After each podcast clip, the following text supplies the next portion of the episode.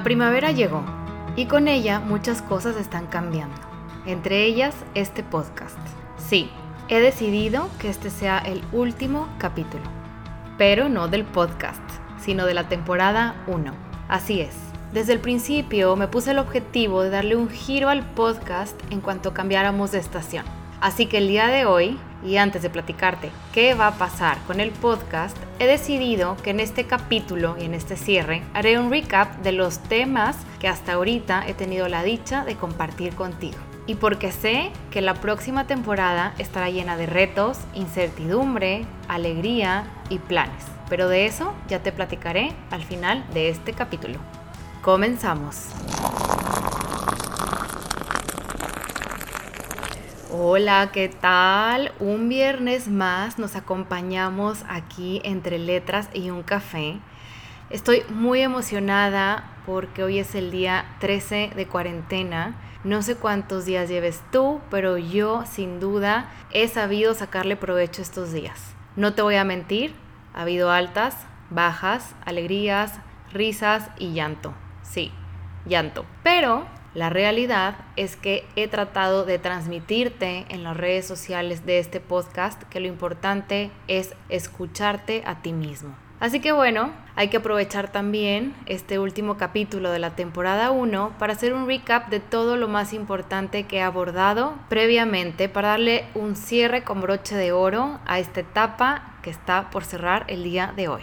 Bueno, como ya sabes, abordé bastantes temas en relación a la pareja, el crecimiento personal, cómo impacta la mente positiva y bueno, voy a tocar cada uno de ellos hablando de lo que para mí fue lo más importante y si eres nuevo en este podcast, esto te va a ayudar para darte una idea de lo que puedes escuchar a lo largo de cada uno de estos 10 capítulos. El primer tema que elegí fue un tema que yo tenía muchas ganas de platicar con más gente, que fue precisamente el tema de las reglas sociales. En donde yo vivo, la realidad es que las reglas sociales se intentan seguir al pie de la letra, muchas veces por imagen, muchas veces bajo la doble moral, sin embargo, sí es algo que impacta mucho. A mí en particular me ha tocado enfrentarlo en temas relacionados con el trabajo, mi relación de pareja, si quiero o no tener hijos. Este tema da para mucho. A mí me encantaría poder sentarte a ti enfrente y poder platicar de esto largo y tendido. Sin embargo, lo que yo saco positivo de esto es el aprender a escuchar los puntos de vista de otras personas y pedir que te escuchen a ti y llegar a un punto medio en el que ambos respeten lo que quieren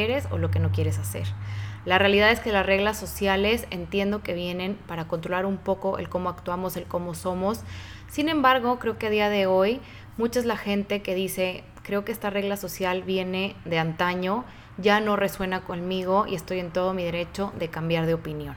Yo, por mi parte, he decidido vivir con mi pareja antes del matrimonio, decidir que quizá no quiero tener hijos, enfrentar las críticas cuando decidí en su momento cambiarme de trabajo varias veces y no pasa nada. Al final del día estoy aquí con un negocio bien establecido, una pareja con la cual estoy feliz y al final del día todas estas personas que juzgaron en su momento al verme feliz también comprenden que las reglas pueden cambiar. Así que por ese lado estoy contenta de que al menos yo he sabido manejar un poco mejor o me he sabido enfrentar y anteponer a las críticas que tanto le gusta dar a la gente cuando no sigues un patrón o una regla que la mayoría de la gente está acostumbrada a seguir. En conclusión, hay que respetar. Y bueno, el segundo tema que abordé fue el del emprendimiento, un tema que bueno, ¿cómo te explico lo que me apasiona? En él te platiqué acerca de mi experiencia emprendiendo, algunos, te di algunos consejos para que si tú tienes esta inquietud de emprender, te puedan funcionar, te puedas apoyar de ellos. La verdad es que el emprendimiento para mí fue dar un salto al vacío. No sabía lo que me estaba enfrentando, creía que era un proceso muy fácil, pero ya que di el primer paso me di cuenta de que no es tan sencillo, pero cuando se quiere se puede y la realidad es que si tú deseas ponerle tiempo, esfuerzo, dedicación y seguir aprendiendo, es un hecho de que vas a llegar muy lejos. Aquí lo más importante y lo que rescato es que el éxito es diferente para todos. Hay que recordar que así como hay gente que emprende y tiene un pegue enorme con los clientes, También hay gente que quizá le cuesta un poco más de trabajo llegar a sus clientes ideales, toma tiempo porque necesitan esforzarse un poco más, redescubrir nuevo conocimiento, adquirir nuevo conocimiento y hacer contactos. Al final del día, todo mundo tiene un proceso distinto y compararnos no nos lleva a nada bueno. Bueno, corrijo, sí nos puede llevar algo bueno siempre y cuando lo usemos de manera positiva para inspirarnos. Pero si el compararte te baja el autoestima, las ganas y la motivación, yo te diría que no lo hagas. No te compares, Hazlo a tu ritmo, hazlo a tu tiempo, confía en tu trabajo y sigue adelante. Sin duda, para mí emprender ha sido una de las decisiones más importantes y más emocionantes que he tomado en mi vida. Lo volvería a hacer sin duda si estuviera en el punto cero nuevamente, pero sí te puedo decir que después de cinco años sigo aprendiendo, sigo mejorando, sigo retándome, sigo cuestionándome cómo puedo hacerlo mejor y bueno, al final del día creo que para mí el éxito, si pudiera resumirlo, es tener un objetivo claro y mientras ese objetivo claro te haga feliz a ti, estás en el camino correcto. El tercer tema, yo te platiqué acerca de los ataques de pánico, cómo estos han representado una parte muy importante de mi vida para conocerme y para aprender a cómo lidiar con ellos.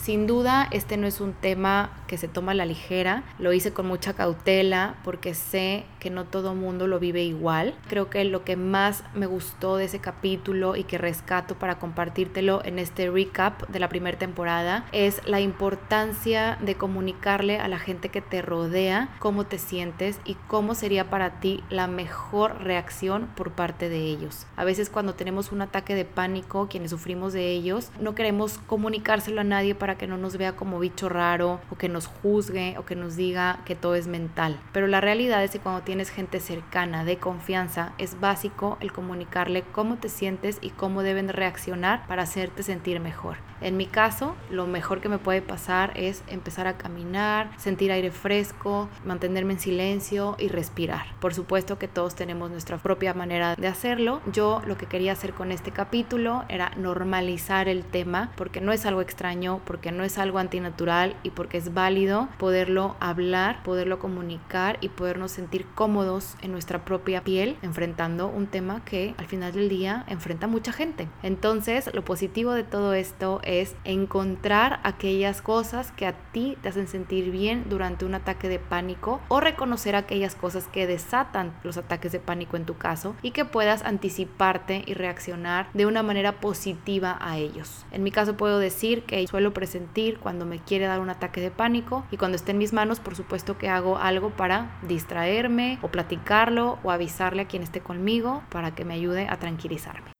El cuarto tema lo disfruté muchísimo porque algo que yo quería compartirte eran precisamente estos hábitos de los cuales uno puede apoyarse para cambiar el chip. Mi intención con este capítulo fue precisamente ayudarte a reconocer esos pequeños, grandes detalles del día a día. A mí me encanta porque a veces sí me ha pasado que estoy saturada de trabajo, tuve una complicación, una discusión o un problema con algún cliente y digo, este día este día no. Y luego digo, ¿cómo que este día no? Este es el único día que tengo. Obviamente sin sonar drástica, pero la realidad es que a veces se nos olvida que hoy es lo único que podemos tener seguro, este momento, este instante. Y para sentirnos mejor, motivarnos y seguir adelante, tenemos que encontrar esas herramientas que te ayudan a darle la vuelta a la tortilla y decir, ok, me voy a centrar en lo positivo porque lo negativo simplemente no me va a llevar a ningún lado. Si quieres ver estos consejos, por supuesto que puedes irte a los posts anteriores en Instagram y ahí vas a encontrar varias herramientas que te van a ayudar y vas a encontrar exactamente el post donde hablo de los cinco hábitos para generar y mantener una actitud mental positiva. Te los voy a decir para dejarte picado y que los busques. El uno es el highlight del día. El 2 es el tarro de los agradecimientos. El 3 es darte tiempo de calidad. El 4 es hacer un vision board y el 5 es celebrar los pequeños, grandes logros. Y me voy a pasar ya directo al capítulo 5, que eran las claves para una pareja funcional. A lo largo de estos seis años que llevo con mi pareja, la verdad es que he aprendido muchísimas cosas de mí, de él y de nosotros. A veces se nos olvida la importancia de la negociación, de la comunicación efectiva, de aprender a escuchar el otro, de aprender a pedir que nos escuchen. Y sin duda este tema me encantó porque no ha sido un camino fácil, como toda relación, hay altas y bajas. Y al final del día creo que para ser una pareja funcional hay que prestarse atención a uno mismo, pero también dejar a un lado el egoísmo, el rencor, la soberbia y todas estas cosas que nos caracterizan a veces y sacan lo peor de nosotros y que no nos permite ver más allá de todo el potencial que tiene la persona que tenemos enfrente y el potencial que no nos permitimos a veces sacar porque nos empeñamos en que las cosas sean a nuestra manera o que tienen que funcionar como nosotros lo visualizamos o nos enojamos porque no cumple la relación nuestras expectativas, cuando en realidad si nos dejamos llevar por la otra persona o dejamos que las cosas fluyan, todo funciona mejor. Entonces, si tú quieres adquirir ideas o herramientas o escuchar cómo lo lleva otra pareja, la comunicación, la negociación, el hacer equipo, este capítulo definitivamente es para ti. Si pudiera resaltar lo más importante de una relación funcional es sin duda lo que acabo de decir, que es el trabajo en equipo. Yo siento que tengo un gran equipo, eh, un aliado, alguien con quien puedo platicar, recaer, llorar, enojarme incluso y sé que al final del día ambos vamos a comprender nuestros puntos de vista y aunque sean diferentes, los vamos a aceptar. Uy, y ahora viene un tema que sin duda te va a poder ayudar en estos momentos de cuarentena. Me va a encantar acompañarte en ese capítulo, el cual aborda precisamente el trabajar desde casa, hacer home office. Yo llevo cinco años haciendo home office, el mismo tiempo que llevo de emprendedora es el tiempo que he tenido para aprender trabajar desde casa. No es algo fácil, sí conlleva tiempo, pero yo te he brindado muchas herramientas en relación a este tema en los posts de Instagram de ese momento y también la semana pasada ya te he compartido varias acciones que te van a ayudar a pues moldearte este esquema de trabajo. Yo sé que probablemente tú estés trabajando en una oficina donde tengas muchos compañeros de trabajo, donde tengas un espacio de trabajo y aparte espacios colaborativos y espacios para juntas, para recibir a los clientes, áreas comunes para comer, para compartir y cuando te toca trabajar en casa y no salir, por supuesto que es algo complicado. Entonces yo te invito a que escuches este capítulo. Yo la verdad lo que más admiro de quienes trabajamos desde casa es que, bueno, de primera instancia acepto que no funciona para todo el mundo igual, pero a mí en lo particular me ha hecho darme cuenta de lo bien que llevo el estar sola tanto tiempo y por supuesto el sentido de organización que tengo. Yo creo que el trabajar desde casa te puede ayudar a desarrollar habilidades que te van a acompañar en otros ámbitos de tu vida y sin duda si ahorita lo estás viviendo te invito a que le saques el mayor provecho posible. Tómalo como una experiencia en la que nadie te va a molestar como te pueden molestar en la oficina. A veces nos quitan mucho tiempo las juntas, los clientes, las risas, las bromas. A veces uno quiere concentrarse, entonces este momento es el ideal para ser más productivo. Y por supuesto a mí que me encanta este tema, si tienes alguna duda, alguna pregunta, quieres que te comparta más acerca de cómo lo hago yo, por supuesto que me puedes escribir al correo entreletras.uncafé.gmail.com o buscar la cuenta de Instagram entre letras guion bajo y un café y mandarme un mensaje directo. Y bueno, esto es por el tema del home office. De la mano con esto y sobre todo si lo enfocamos a los clientes, vino el tema de aprender a decir que no. ¡Wow! Este tema mucha gente me lo comentó, mucha gente me dijo que estaba contenta por haber recibido este mensaje a través de este capítulo porque yo sé que a mucha gente le cuesta el decir que no. Decirle que no a esas personas que están acostumbradas a que siempre digas que sí aprender a decir no cuando estás cansado y te invitan a algún lado y tienes este sentimiento de FOMO, este sentimiento de te vas a perder de algo y piensas que esa es la única fiesta que va a haber en todo el año. El momento de decir no cuando no estás de acuerdo o cuando no te gusta cómo te hablaron, cómo te trataron. Hay mucha gente que se guarda estas ganas de decir no por no quedar mal o por miedo al que van a pensar o simplemente porque siempre han estado acostumbradas a decir que sí. Que esa fue una de las razones por las cuales también quise desarrollar este tema y platicarte con ejemplos, aquellas circunstancias ante las cuales a mí me hubiera gustado decir que no y por supuesto cómo es que yo he aprendido a decir que no. Yo la verdad es que lo que saco de positivo de este capítulo es que tenemos que dejar de anticiparnos a cómo va a reaccionar la gente cuando decimos que no. A veces nos da pena decir no porque no se vaya a sentir mal la otra persona o no se vaya a enojar, pero al final del día siempre es importante considerar que a quien tenemos que considerar primero es a nosotros mismos. Primero tú, luego tú y luego tú. ¿Por qué? Porque de eso depende tu bienestar emocional, mental. Entonces, bueno, aprender a decir que no te puede dar grandes, grandísimos beneficios que sin duda yo te invito a que los vivas poco a poco toma tiempo, no te voy a, negar, por supuesto que toma tiempo porque yo he habido circunstancias en las que, híjole, digo, si digo que no va a impactar de esta manera y mejor me la llevo poco a poco, pero al final del día las personas que te quieren, que te entienden y que quieren lo mejor para ti también tienen que comprender que tú estás en todo tu derecho de decir no, cambiar de opinión o simplemente darte un tiempo para ti. Entre letras y un café es un espacio para reflexionar, crecer, salir de tu zona de confort, aprender, inspirarte e incluso retarte a pensar diferente. Aquí hablo desde lo real, sin filtros y desde lo positivo, para que juntos podamos adquirir nuevas perspectivas, herramientas y conocimientos que nos permitan crecer a nivel personal, emocional y mental. Por esta razón, te invito a que complementes cada capítulo con los posts y stories que te comparto todos los días en la cuenta de Instagram de este podcast, la cual puedes encontrar como entre letras, guion bajo y un café. Por allá te espero. Y hablando de amigos de verdad, ese fue el siguiente capítulo que abordé en este podcast, en el cual a mí me interesaba mucho que pudieras identificar quién es la gente que de verdad quiere lo mejor para ti. ¿Quiénes son esas personas que se alegran cuando tienes momentos felices, cuando tienes momentos de gozo y quiénes están ahí para ti en los peores momentos? Creo que mucha gente está dispuesta a estar a tu lado siempre y cuando las cosas vayan bien.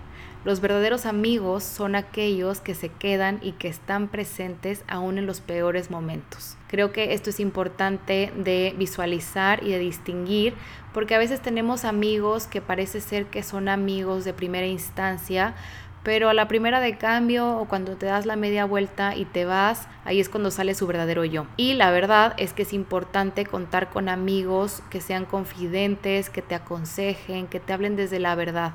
De nada sirve que pidamos consejo a una persona que o no se va a atrever a decirte la verdad o que te va a dar por tu lado. Una amistad sin duda tiene que ser desde la honestidad y desde la realidad. Aunque te duela, obviamente esperando a que te lo digan de la mejor manera, así como tú se lo dirías a esa persona, pero cuando una persona no te dice las cosas como son, por tu bien, entonces es momento de cuestionar qué tan amigos o amigas son.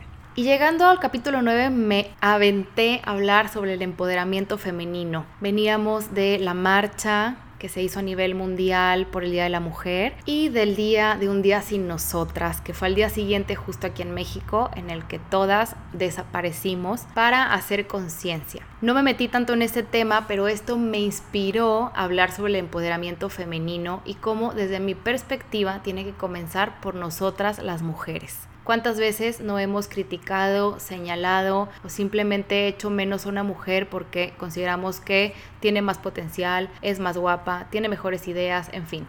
Hay muchas excusas por las cuales como mujeres también nos hemos llegado a atacar y yo creo que si queremos hacer un cambio tenemos que comenzar por nosotras, por apoyarnos y por estar ahí las unas para las otras. Creo que el empoderamiento femenino va más allá de ir a una marcha, va más allá de simplemente aparentar que hay sororidad.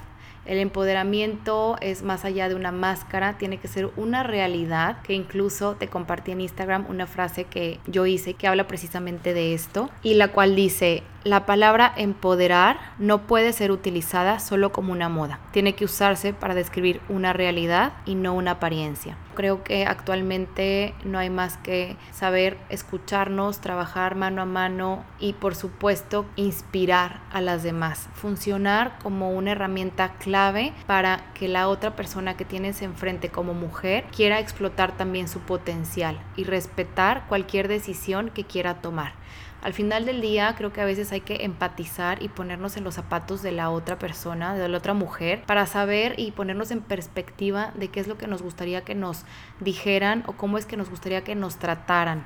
Creo que esto nos puede ayudar a de verdad trabajar desde el empoderamiento real y no simplemente desde la apariencia. Yo creo que vale la pena compartirte aquí para que lo escuches y convencerte de la importancia de que empiece por nosotras. Las características más importantes de aquellas mujeres empoderadas y que empoderan. Por un lado, estas mujeres evitan las comparaciones, también evitan hacerse víctimas, aportan comentarios positivos, ayudan cuando es necesario y por supuesto se apoyan unas a otras. Si esto resuena contigo, entonces este capítulo es para ti y te invito a que lo escuches, no solo si eres mujer, también es importante que como hombre puedas tú ayudar a que una mujer empodere a otra. Por supuesto que se puede, por supuesto que una persona, una pareja que está ahí para una mujer y la escucha y la apoya y le aconseja, también puede destacar este potencial que cada una de nosotras tenemos. A veces los hombres se sorprenden de escuchar cómo una mujer destruye a otra las palabras.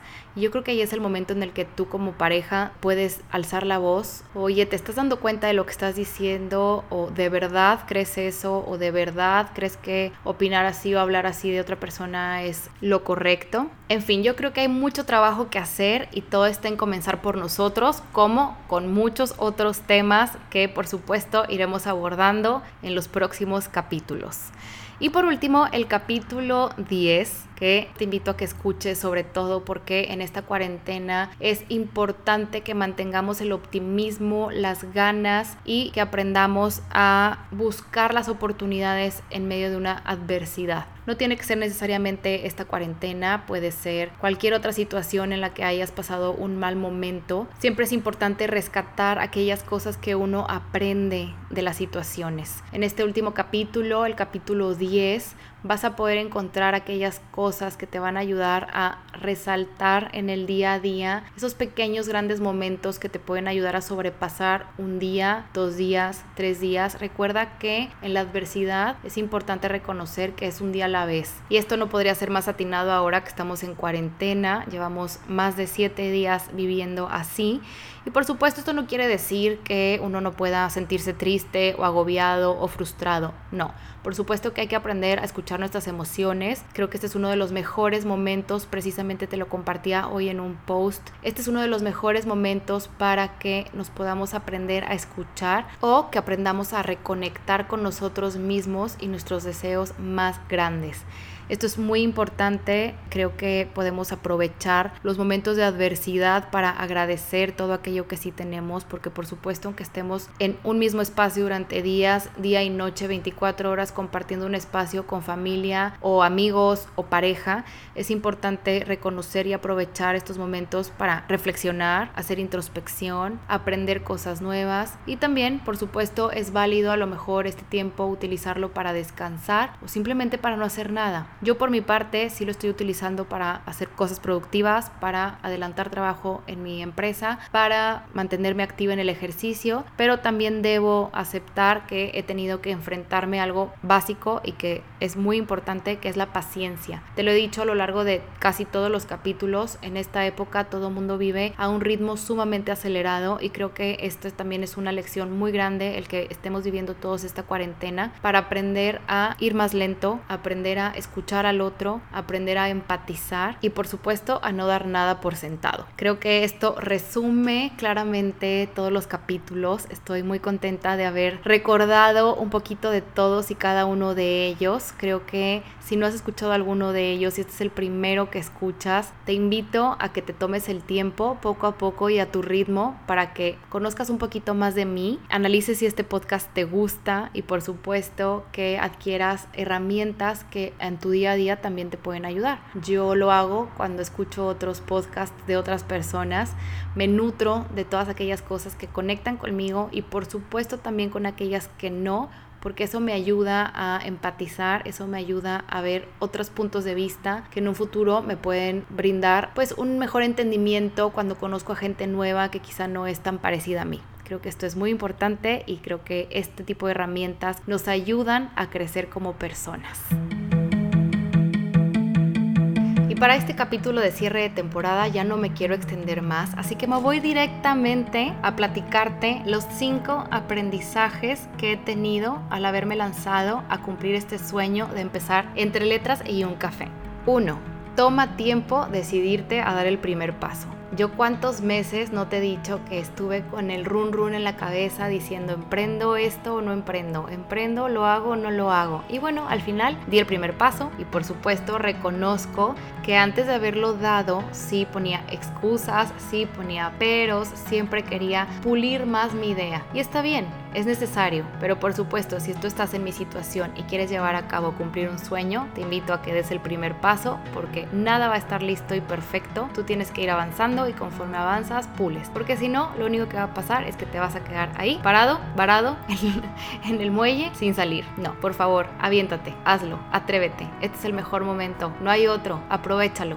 Dos, todo toma tiempo, pero si lo quieres, es imprescindible que te plantees si estás dispuesto a trabajar por el sueño. Y digo todo toma tiempo porque toma tiempo aventarse, toma tiempo desarrollar las ideas, toma tiempo crearlas, desarrollarlas, hacer los diseños, hacer el contenido, mantener el contacto con la gente, crecer. Crecer en general toma tiempo. Conectar con gente nueva, sobre todo esto, conectar con gente nueva y el crecimiento orgánico uno pensaría que en el momento en el que hace algo en redes sociales, inmediatamente va a llegar muchísima gente que va a estar interesada y va a querer compartir contigo y platicar contigo y la realidad es que todo pasa muy lento. Pero cuando quieres, estás dispuesto a aceptar con paciencia que todo toma tiempo. Porque, como en cualquier otra cosa en la vida, lo que vale la pena va poco a poco.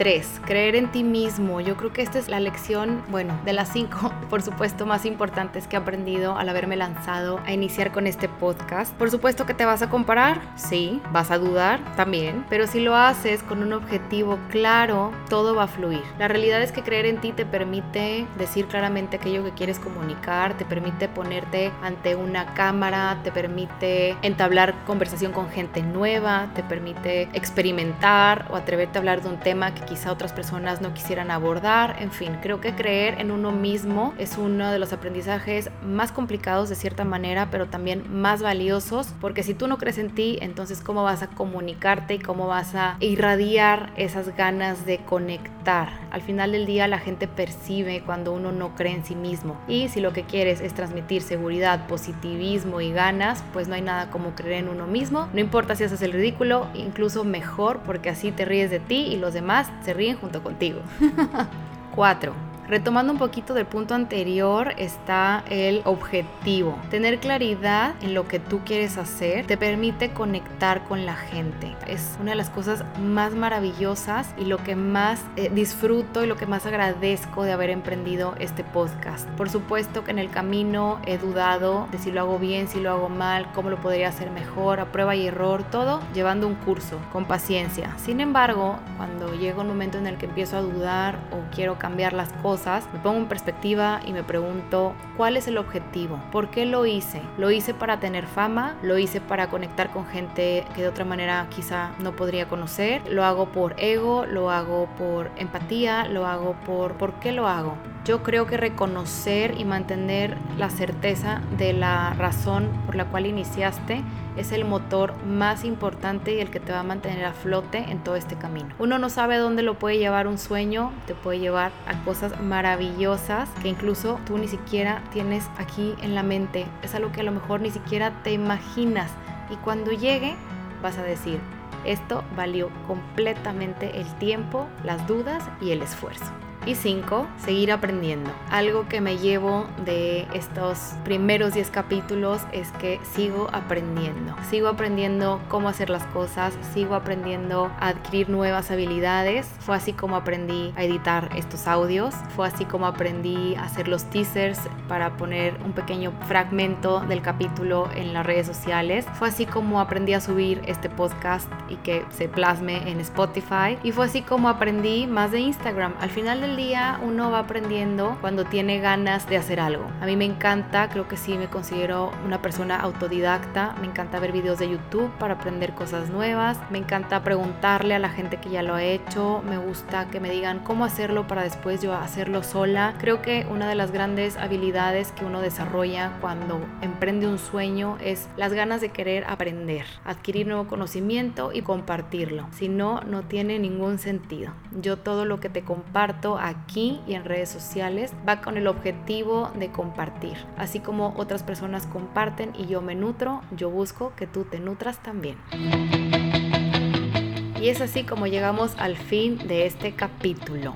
No, mentira. No me voy a ir sin antes decirte qué va a pasar en la segunda temporada del podcast. La segunda temporada tiene como objetivo principal el conectar con otras personas, otros puntos de vista, otras maneras de ver las cosas y por supuesto nutrir mi conocimiento y yo poder comunicártelo a ti. ¿Cómo? Invitando a gente nueva a que hable desde su experiencia abordaremos temas que quizá abordé yo por individual, pero también abordaremos temas nuevos que te podrán servir para seguir creciendo. Por supuesto que esto es algo que mucha gente hace. Yo no quise comenzar por ese lado, yo no quise que este podcast iniciara con invitados porque yo quería primero aprender a desenvolverme, aprender a hablar en el micrófono, aprender a dar mi punto de vista, aprender a cuestionarme a mí misma para así poder cuestionar a la persona que va a venir semana con semana. Aún no estoy segura si esto lo voy a seguir haciendo de manera semanal, eso sí te lo puedo confesar,